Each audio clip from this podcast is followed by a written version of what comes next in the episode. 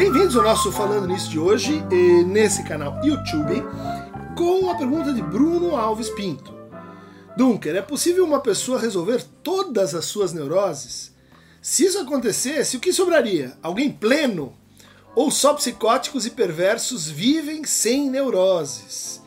Muito uh, simpática e, e, de certa forma, assim, traiçoeira a sua pergunta, Bruno porque ela revela assim um, uh, um duplo uso da expressão neurose. Né?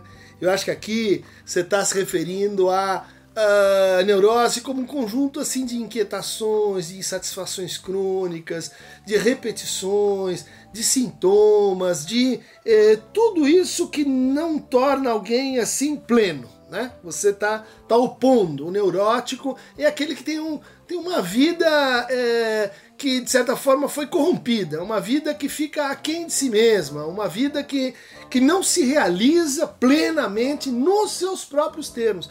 E eu, eu acho que tem algo né, na, na definição que você está trazendo aqui, mas uh, a, a, ideia de neurose ela é mais simples e, de certa forma, uh, menos uh, pretensiosa do que assim o conjunto da nossa vida. Né?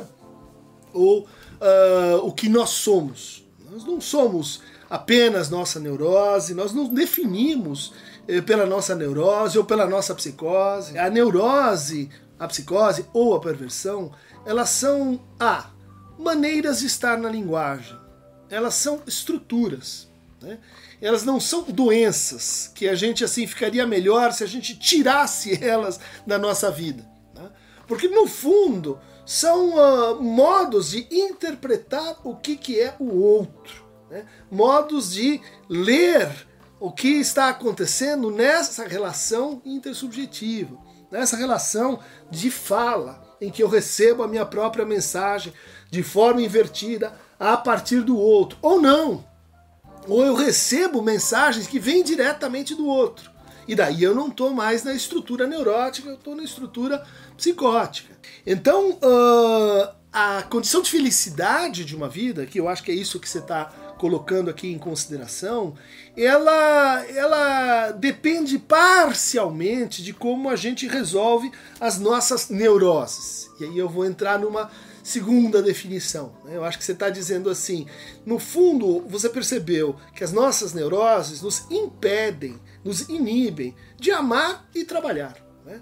Elas propõem para gente uma forma de amor muito reduzida, excessivamente cheia de condicionais, covarde, muitas vezes assim emburrecida, que não é capaz o que de colocar em primeiro lugar o desejo. O neurótico coloca em primeiro lugar o seu eu o seu narcisismo, as suas defesas, a, o seu recuo diante do fato de que é, neurose é uma forma típica de resolver conflitos e uma forma típica de evitar os conflitos.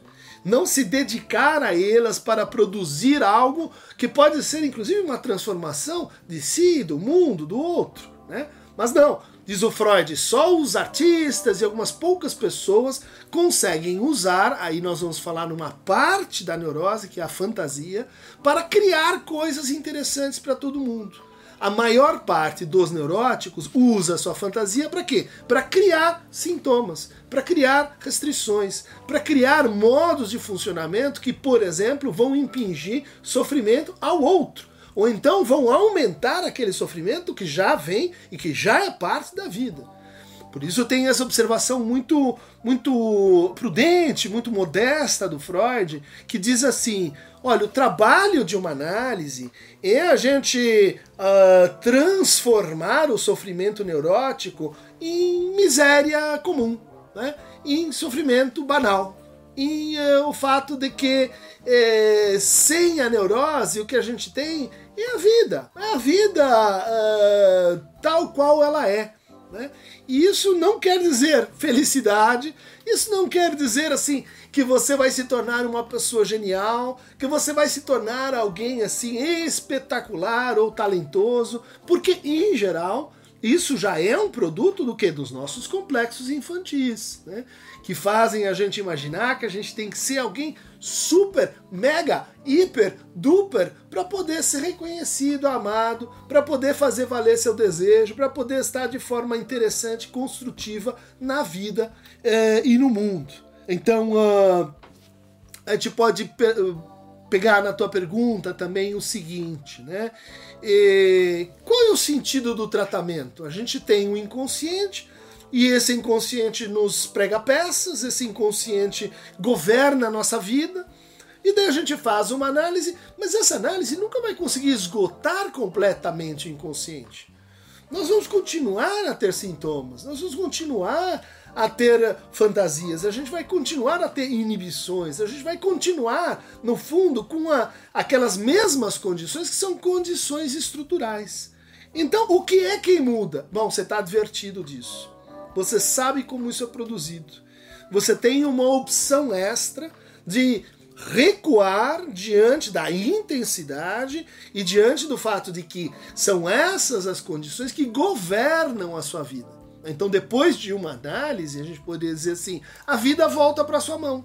Você pode governá-la, né? Você pode dar um destino que seria assim propriamente o seu. Não o destino que seus pais queriam para você, ou que você acha que seus pais queriam para você, ou o destino que você acha que a sociedade queria para você, o destino que você acha que o outro inventou para você. Bom, mas isso não significa necessariamente alguém pleno. Isso significa talvez alguém um pouco mais emancipado, um pouco mais desalienado, um pouco menos é, assim enganado pela sua própria fantasia inconsciente. Mas inconsciente está lá. Acho que nenhum programa clínico interessante pode advir da ideia de extirpar o inconsciente, de tornar alguém, é, em vez de neurótico, o que, que seria o normal, não tem estrutura normal na psicanálise. Né? Você pode escolher uma dessas três. Mas, voltando né, ao ponto, nem tudo é estrutural no tratamento, nem tudo é estrutural na produção dos sintomas, nem tudo é, é estrutural na maneira como a gente lida com a nossa fantasia, com o nosso gozo, com os nossos parceiros. Quando você diz só os psicóticos ou os perversos vivem sem neuroses, aí eu acho que eu não vou concordar, porque e você está fazendo neurose sinônimo de, de sofrimento, de embaraço, de angústia. Né? Psicóticos e perversos sofrem. Sofrem à sua maneira, sofrem de um outro jeito. Aliás, esse é um dos grandes problemas da clínica da psicose. Porque a gente parte do pressuposto de que eles sofrem como nós. E que, portanto, a gente pode oferecer para eles o que a gente oferece para os neuróticos. Isso é ruim. Isso faz mal para os psicóticos. Isso não ajuda a tratá-los direito. E é só por isso que existe um raciocínio, então, diferencial, um diagnóstico diferencial, psicose e neurose. Né? Algo análogo e, e, mais semelhante se poderia dizer também com relação aos perversos. Né?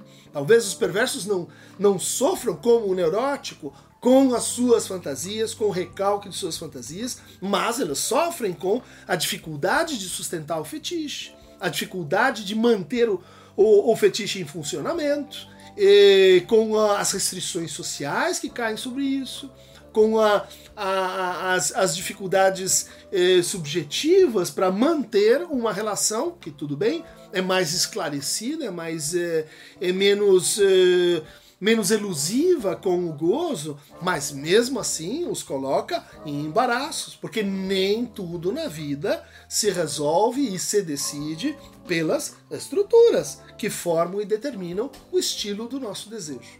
Para mais fragmentos neuropsicoperversos, clique aqui em Aqueronta Movebo. E, como bem disse o Bully, e esse seria então o nosso último falando nisso, porque resolvidos todos os conflitos, todas as dúvidas, todas as perguntas com essa meta pergunta de Bruno Alves Pinto, nós agora podemos passar para o estado angelical, supra-humano, em que a neurose terá ficado para trás. Só que não. Até a próxima.